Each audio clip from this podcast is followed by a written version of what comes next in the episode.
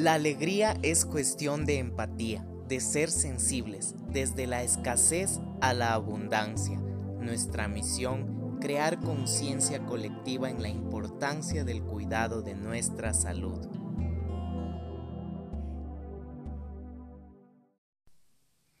Hola, bienvenidos a otro podcast de Alegría Empática. Es un gusto compartir con ustedes esta información que es basada en estudios, en conocimiento científico para toda la comunidad de Spotify y las diferentes aplicaciones de podcast. Espero que realmente estemos súper bien sintonizados, entendiendo cada podcast, cada tema, cuán importante es desde la raíz nosotros poder sanarnos y curarnos. Esto, esta información del podcast viene a complementar al último podcast de masaje con finales felices. Vamos a hacer hincapié en las importancias de alimentar nuestro cuerpo emocional. ¿Qué viene a ser el cuerpo emocional? Viene a ser nuestro cuerpo espiritual, como su palabra lo dice, de emociones lo que a veces nos sentimos motivados, desmotivados, alegres, tristes, esa parte que está ahí a veces inconsciente y no nos damos cuenta de activarla, de despertarla. Porque vivimos por lo general enfocados en nutrir nuestro cuerpo físico. Como ya hemos hablado, todo nace desde nosotros mismos, desde ese autoconocimiento, desde ese querer sentirnos bien y tener una autoestima, una autoimagen basados en la humildad y desde el amor propio. Cuán importante es nutrir nuestro cuerpo emocional si nosotros por sentido común nos sentimos con energía cuando desayunamos y nos queremos comer el mundo, queremos ir a nuestro trabajo, desempeñar las actividades, por ahí ya nos sentimos cansados, nos comemos un snack, vamos al, lunch, luego igual regresamos a seguir trabajando entusiasmados, llenos de amor, llenos de una alegría, y vamos a la casa, cenamos y nuestro cuerpo emocional nos en el día nos damos ese espacio tal vez para poder hacer un pequeño estiramiento al levantarme tal vez hago algunas flexiones de cabeza estiro brazos durante el trabajo hago pausas activas me distraigo hago meditación llego a la casa antes de comer, agradezco. Todos esos detalles nos vamos olvidando o vamos haciendo las cosas como robots. Pero es por eso el objetivo de este podcast, concientizar, despertar y generar ese autocuidado desde el conocimiento, desde esa propiocepción que nos ayuda a sentir cómo está nuestro plano físico y a la vez cómo está ligado nuestro plano emocional.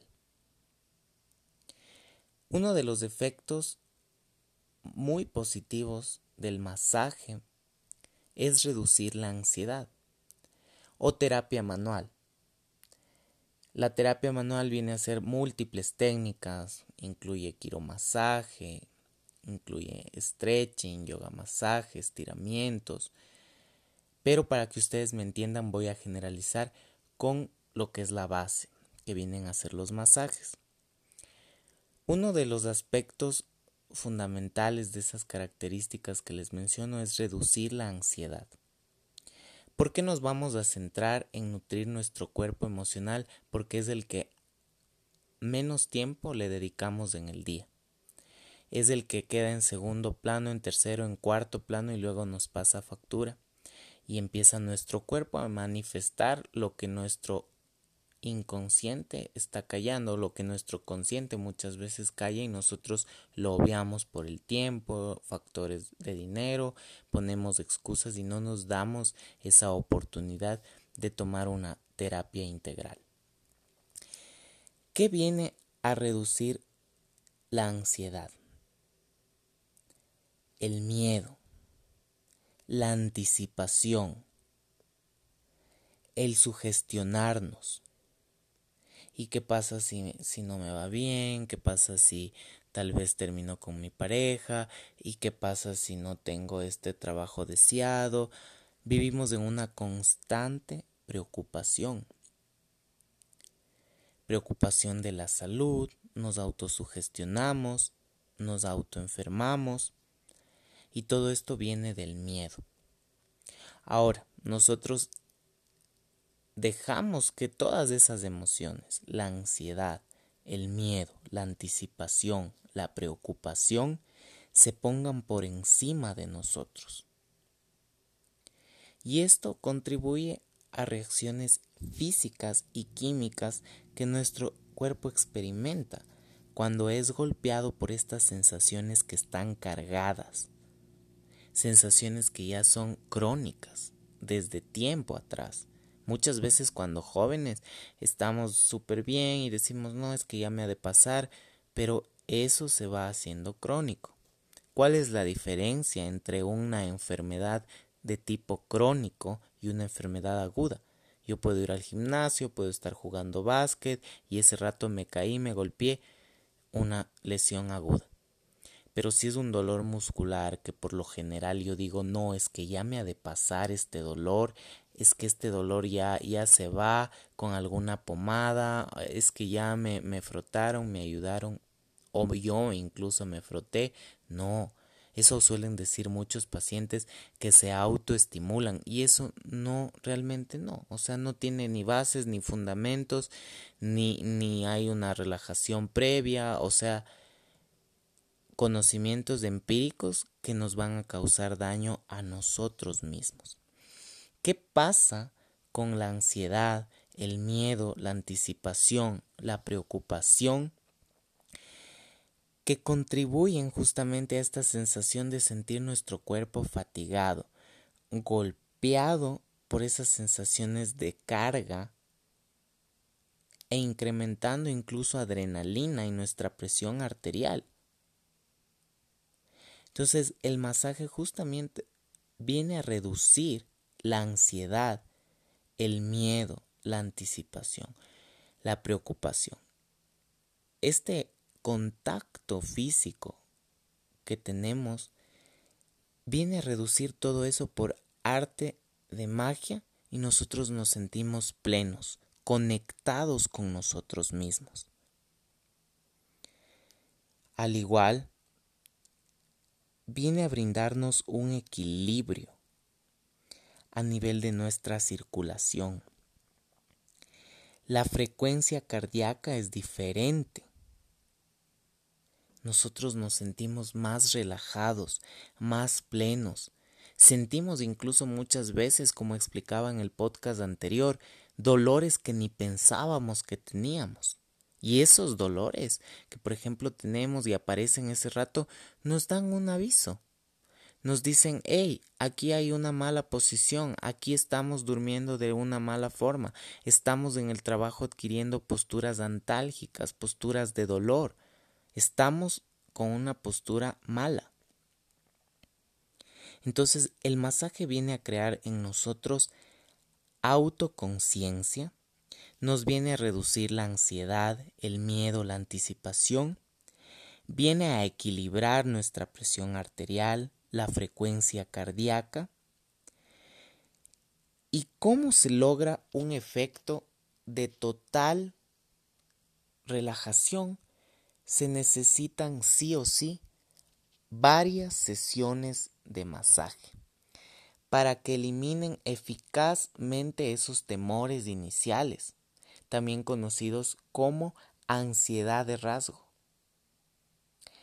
La serotonina y las endorfinas se liberan en el torrente sanguíneo. ¿Qué pasa cuando se libera serotonina y endorfinas, se va a reducir nuestro dolor crónico.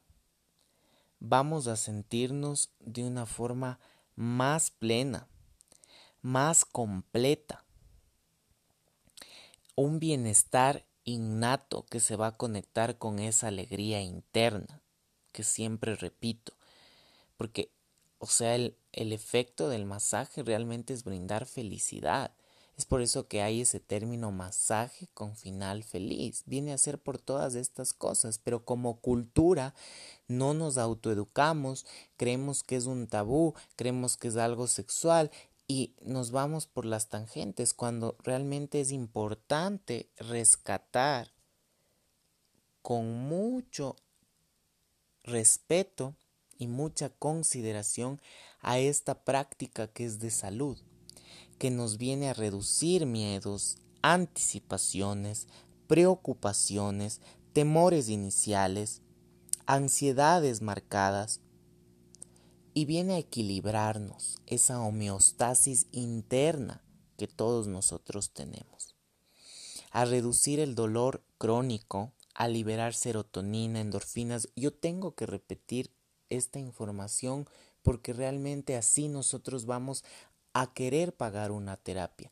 a poder costear, invertir en nosotros, invertir en paz, invertir en salud.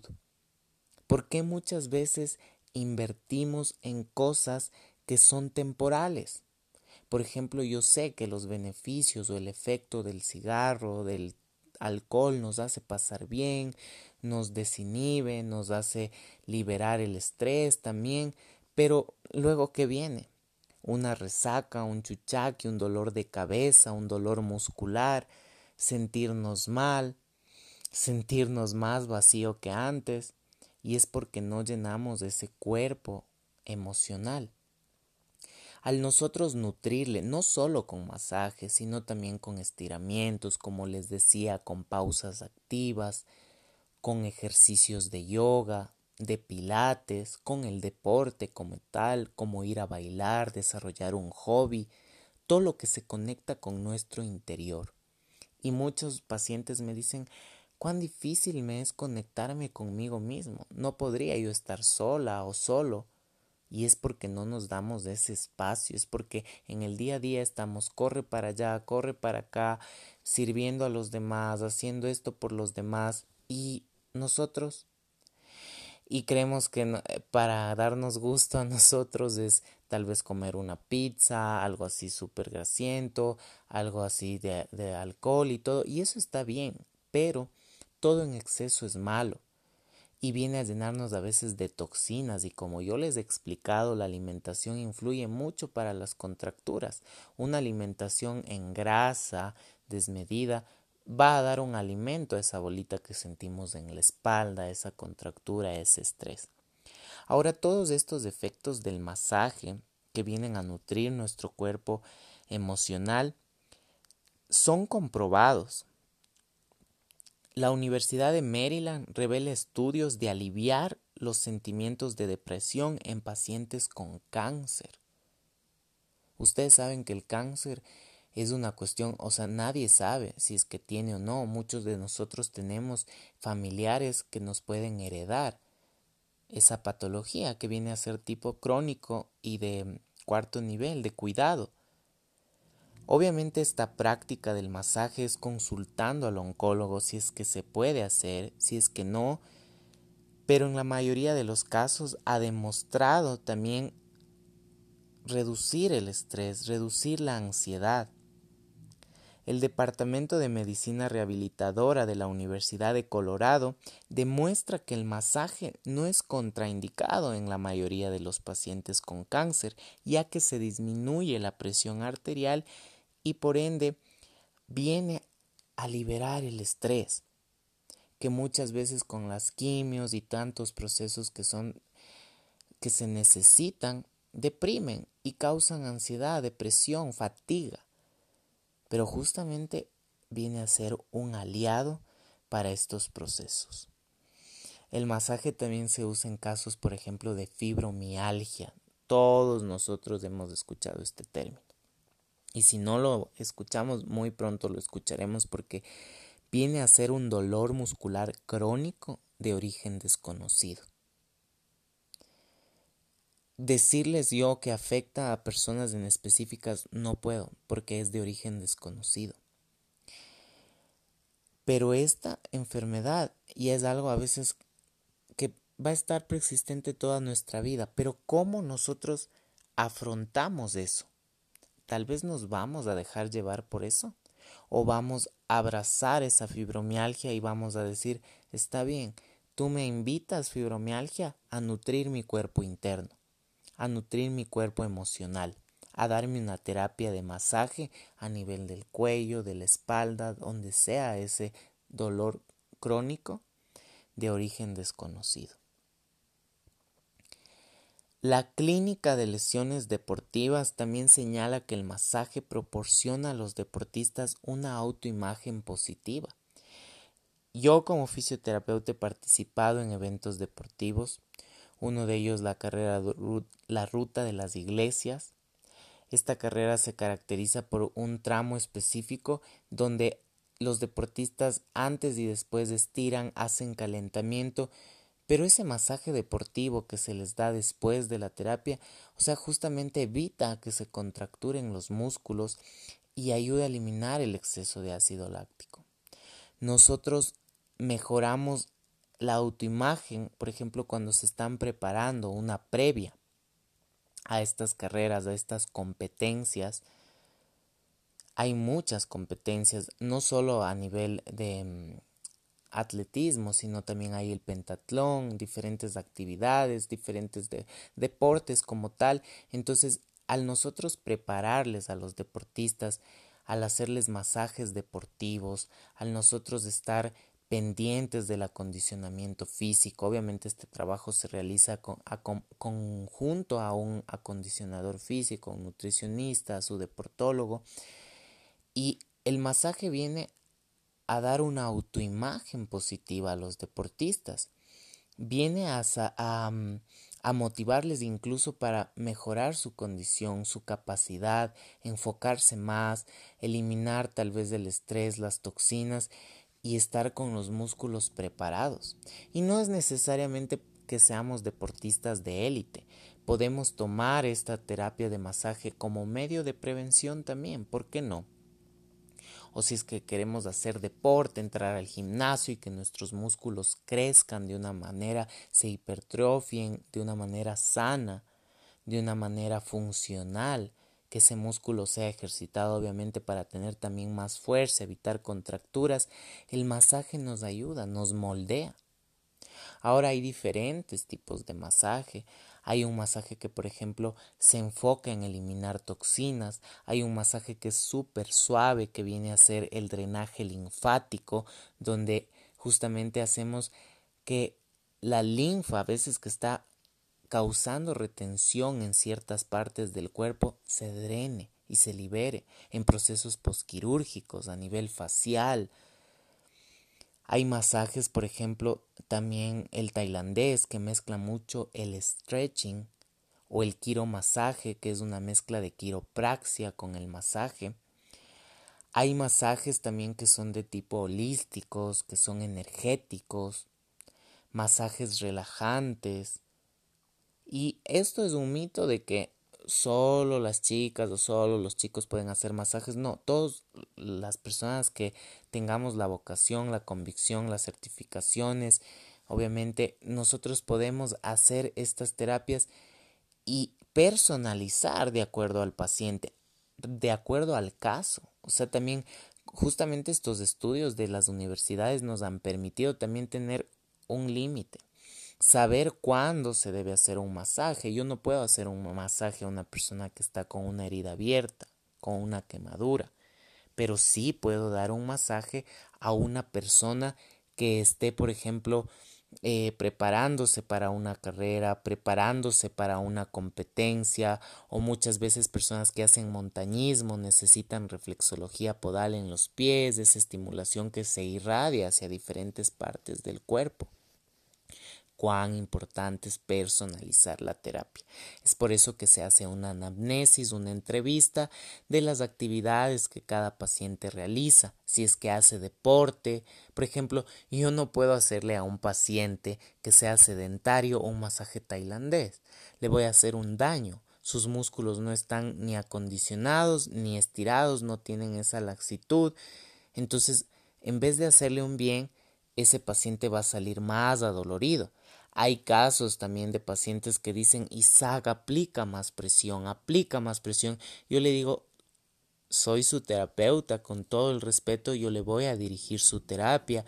Mucha presión puede también afectar órganos internos y eso no nos conviene.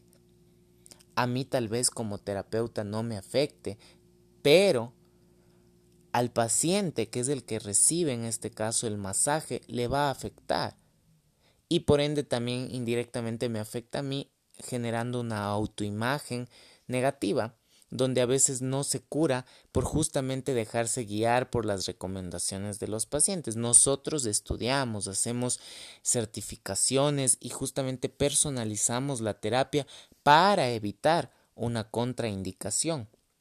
Cuán importante nosotros es tener a conciencia estos beneficios del masaje. Por eso viene a ser un complemento del podcast anterior que decíamos masajes con finales felices, porque realmente así las personas que tengan o no una enfermedad de tipo crónico nos van a agradecer. Yo como Isaac, como terapeuta, el que nosotros tomemos esto como una cultura de prevención nos va a ayudar a mejorar nuestra calidad de vida no solo en el aspecto estético, sino en ese aspecto valioso que vengo repitiendo todos los podcasts, que es el aspecto emocional. Y va de la mano, va de la mano ese trabajo conjunto. Y es posible. Es necesario que nosotros, así como adquirimos hábitos de hacer deporte, de hacer ejercicio, también implementemos hábitos de autocuidado y uno de ellos que sea el masaje. ¿Por qué no animarse a un masaje? Romper esos esquemas de que, ay, es que como es hombre el terapeuta me va a hacer doler y me va a hacer muy duro. No. Si tiene un enfoque de salud, de brindar eh, alivio, nosotros vamos a ir poco a poco aumentando esa presión. No se puede ir de golpe a aplicar una presión brusca porque ese músculo se va a sentir y después de dos horas se va a contracturar más. Y nosotros así podemos reducir todos los estados emocionales que hemos visto, que están presentes en nuestro día a día. Y a veces lo adquirimos de nuestros padres esa preocupación, esa angustia, esa autosugestión, viene a generar en nosotros un impacto grande. Si es que a veces nuestros padres son así, no se, auto, no se cuidan ellos mismos, nosotros vemos ese ejemplo y crecemos tal cual.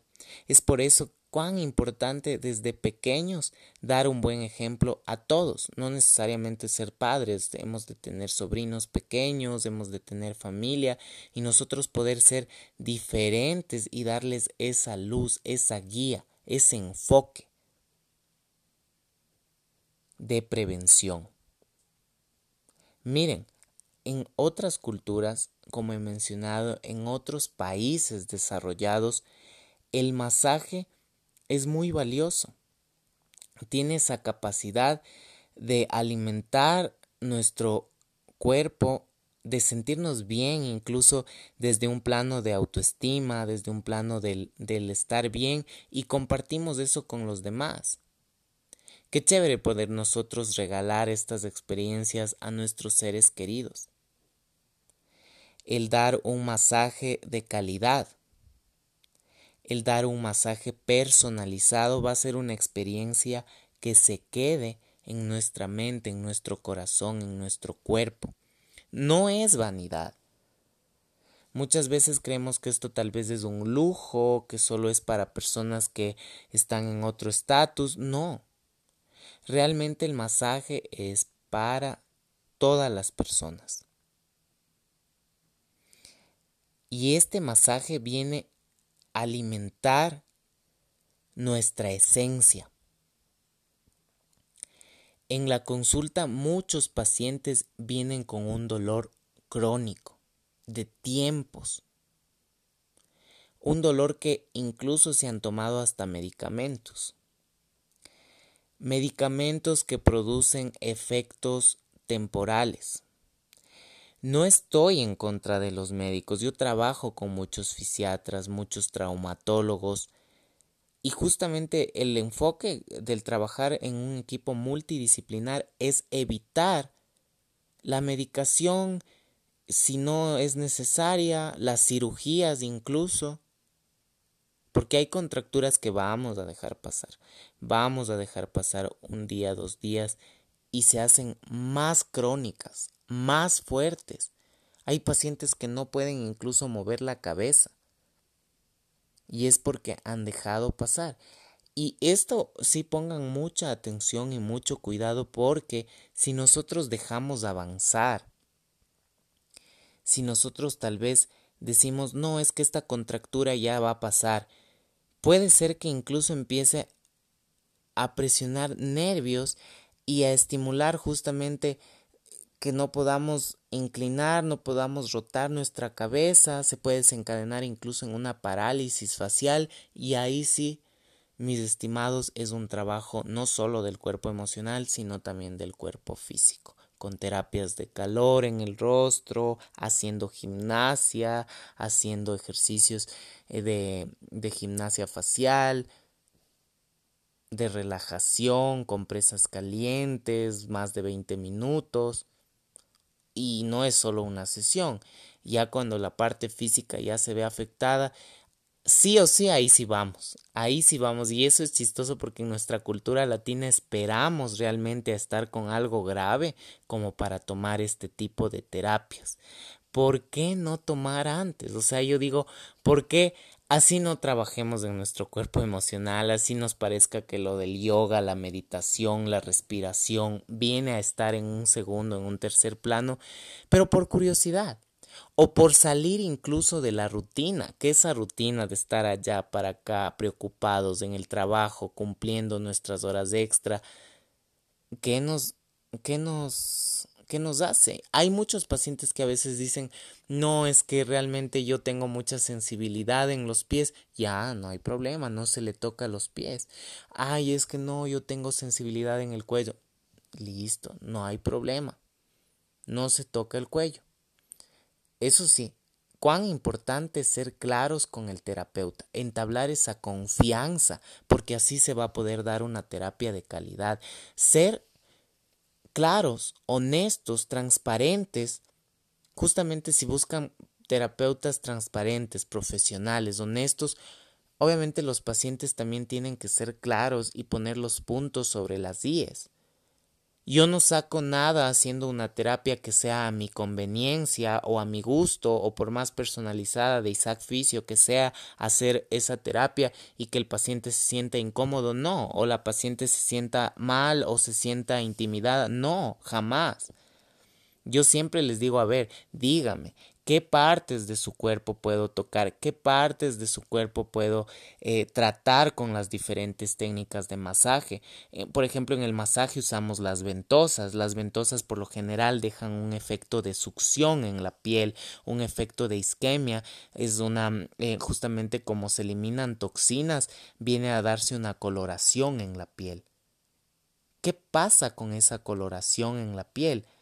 que obviamente hay chicas que se dedican al modelaje o hacen deporte y dicen no, es que realmente esto no, no me gusta, listo, no se aplica. Hay pacientes que tienen sensibilidad, por ejemplo, en los pies. Yo les explico, les digo, mire, los beneficios de la reflexología podal es que podemos estimular puntos desde la planta de los pies. Pero si dicen, Isaac, no, realmente los pies es una parte súper sensible que en vez de relajarme voy a estar riéndome o voy a estar tenso, no. Entonces listo, tranquilamente no se hace, no se aplica. La quiropraxia tampoco se puede aplicar por más paciente que me pida y si es por ejemplo un paciente que tenga alguna condición ósea, muscular, alguna, por ejemplo, sea de la tercera edad ya avanzada, no puedo hacer quiropraxia. En niños imposible tampoco. Por más que a veces hay, exista una prescripción médica y todo, pero justamente se trabaja con el médico para optimizar esa terapia y tal vez poder usar otras técnicas. El masaje que se da a una embarazada es de mucho cuidado en un decúbito lateral, es decir, de lado, es muy importante.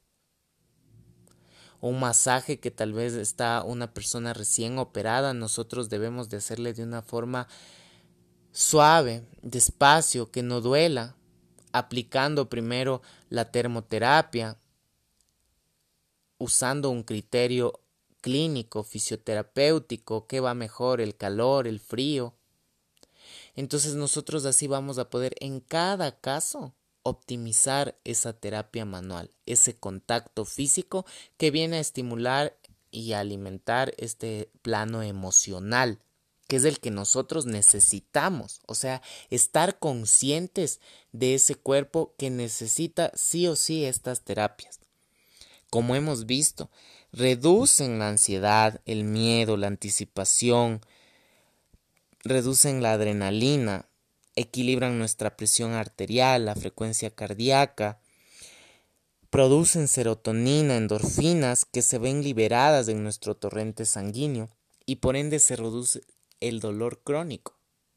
Se viene a reducir el dolor crónico que es de años. Muchos pacientes quieren curarse en instantes, en semanas, en días. Pero si esto es de tres años, es de cinco años, o peor aún, de ocho, diez años, ¿cómo pretendemos por sentido común sentirnos bien al 100%? Ahora, esto del masaje, tengo que hacer hincapié en que se relaciona bastante con la meditación, la respiración, el personalizar esta terapia y el nosotros poder incluso ya después de, una, de varias sesiones donde el paciente mismo se, se acondicione a nivel muscular, a nivel físico, implementar ejercicios, estiramientos o incluso un level up del masaje. Hacer técnicas más enfocadas, más fuertes, más especializadas, pero con ese criterio de curar. Cuán importante es nosotros curar y sanar a que se dar. ¿Cuál es la diferencia entre curar y sanar?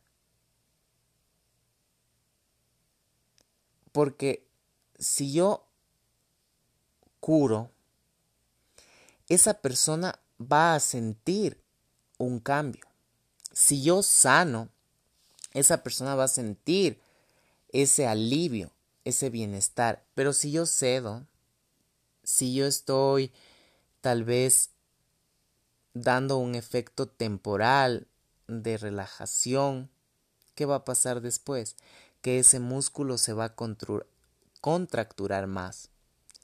Y como terapeuta eso no nos conviene, ni a ustedes como pacientes, ni a nosotros como terapeutas cuán importante es darnos este espacio para concientizar de la importancia de los masajes y el autocuidado. Alimentar ese cuerpo emocional que nos va a llenar de una alegría empática duradera. No se olviden cualquier consulta al 098 73 70 376 WhatsApp. Estoy en el Instagram como Isaac Fisio, en el canal de YouTube como Fisioterapia Domicilio Quito y también en este podcast, Alegría Empática. Nos vemos pronto y les mando un fuerte abrazo.